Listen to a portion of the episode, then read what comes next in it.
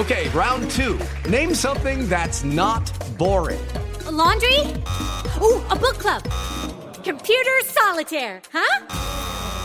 Ah, oh, sorry, we were looking for Chumba Casino. That's right. ChumbaCasino.com has over 100 casino style games. Join today and play for free for your chance to redeem some serious prizes. ChumbaCasino.com. No purchase necessary. Full prohibited by law. 18 plus terms and conditions apply. See website for details. Este es el podcast de Alfredo Romo. 889noticias.mx. Información difícil, seria, complicada, eh, triste y sobre todo información que representa todo un reto para el gobierno y los tres niveles, ¿eh? el municipal, el estatal y el federal. ¿De qué estoy hablando? Bueno, pues obviamente la pandemia ha hecho que las personas tengan que diversificarse porque muchas han perdido su trabajo y aunque no le hayan perdido como tal, están atoradas y no pueden ejercer el suyo.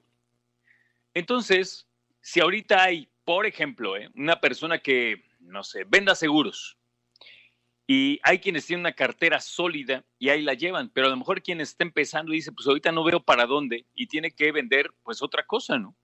Lo mismo pasa, lamentablemente, pero sucede con el crimen organizado. Y déjame decirte que precisamente esta pandemia de COVID-19 ha hecho que las zonas más pobres del mundo, obviamente también las más pobres de México, pues venga una oleada de nuevas opciones, vamos a ponerlo amablemente, ¿no? Para estas personas. Y ahora también hacen trata de personas, explotación sexual, explotación laboral. Estos delitos, porque lo son, han registrado un crecimiento muy grande por la crisis económica derivada de esta emergencia sanitaria y dicen que lo peor es que todavía se va a agudizar más en los próximos meses y esto lo dice la Oficina de Naciones Unidas contra la Droga y el Delito. De hecho, Javier Hernández Muñoz, quien es el representante de esta oficina, alertó que muchos menores en México y en el mundo, cuando digo menores son menores de edad, son forzados a salir a la calle en busca de alimentos e ingresos, como los que vemos tú y yo en las esquinas, en los altos, haciendo malabares, pidiendo limosna. Y esto se suma al cierre de fronteras para limitar el contagio de este nuevo virus, eh, que puede provocar más cruces ilícitos de traficantes con rutas todavía más peligrosas que terminan exponiendo a sus víctimas a un mayor abuso, a mayor explotación y obviamente a mayor riesgo.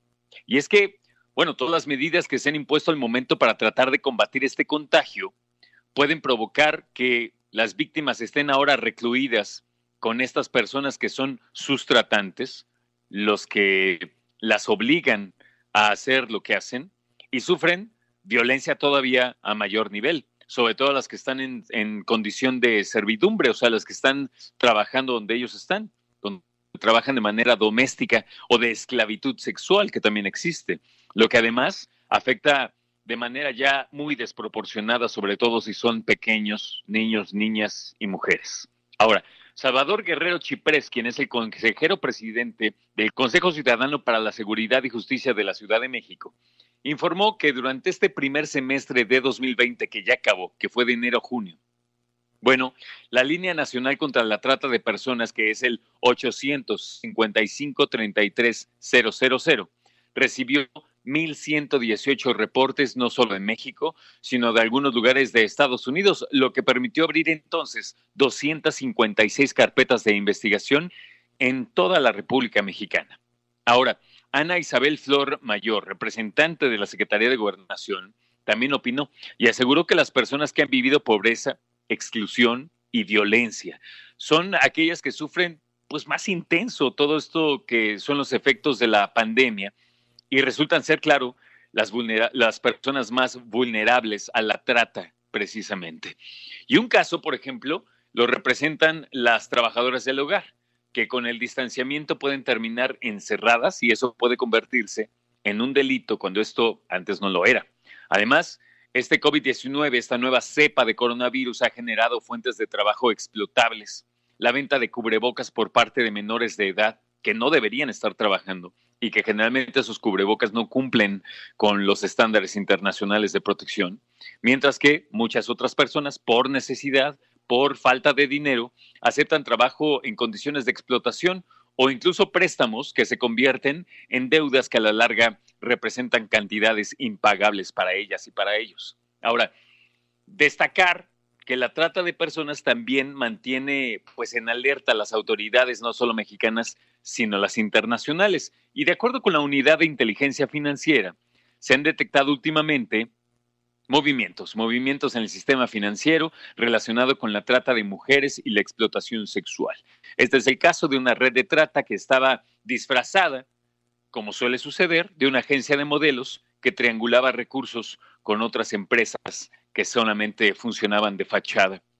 En trabajo conjunto con la Secretaría de Gobernación, también se han dado cuenta que en medio de esta contingencia, los menores, los chavos, adolescentes, pues pasan más tiempo en Internet, pasan más tiempo conectados a Internet, en línea, como decimos.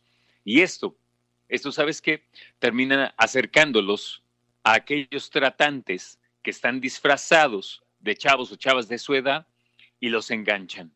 Los enganchan con ofrecimientos atractivos de empleo o con enamoramiento. No es raro saber que cuando una señorita, una chava menor de edad sale de su hogar, muchas veces cuando se hace la investigación se dan cuenta que salió a conocer a alguien que conoció en línea. La unidad de inteligencia financiera también pues nos alerta que la contingencia genera entonces un incremento en el consumo de pornografía y servicios sexuales, que la mayoría de las veces podría estar relacionada con explotación y trata de mujeres.